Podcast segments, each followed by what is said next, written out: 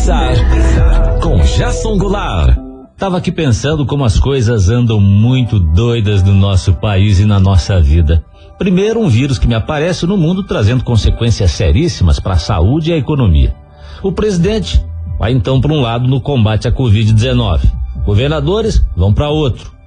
Países se unem numa direção para achar uma vacina, o que traria confiança para as pessoas e ajudaria mais rapidamente a economia.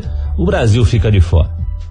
Fala a verdade, hein? Que dó que dá ver o cidadão que tem o direito à ajuda emergencial do governo federal sofrendo do jeito que vem sofrendo para receber os 600 reais.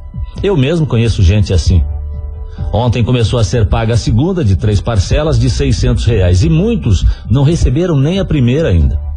E o que deixa a gente indignado é que, segundo o próprio governo federal, 73 mil militares ativos, inativos e pensionistas receberam indevidamente o dinheiro. É para acabar mesmo, viu? O TCU mandou a turma devolver a grana e o Ministério da Cidadania disponibilizou até um site para isso. Só quero ver.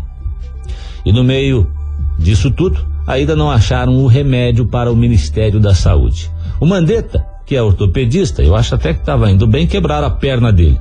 O Tais, que é oncologista, não conseguiu sobreviver nem um mês. Agora estão dizendo que o novo cotado para pasta pode ser um psiquiatra, que teria, inclusive, a simpatia dos filhos do Bolsonaro. É.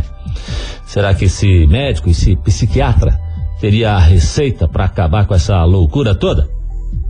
É o que está todo mundo esperando. Ó, se você perdeu algum para pensar, vai lá no site da 98fmcuritiba.com.br e acessa o nosso podcast. Lá estão todas as edições. Um abraço, gente. Até amanhã.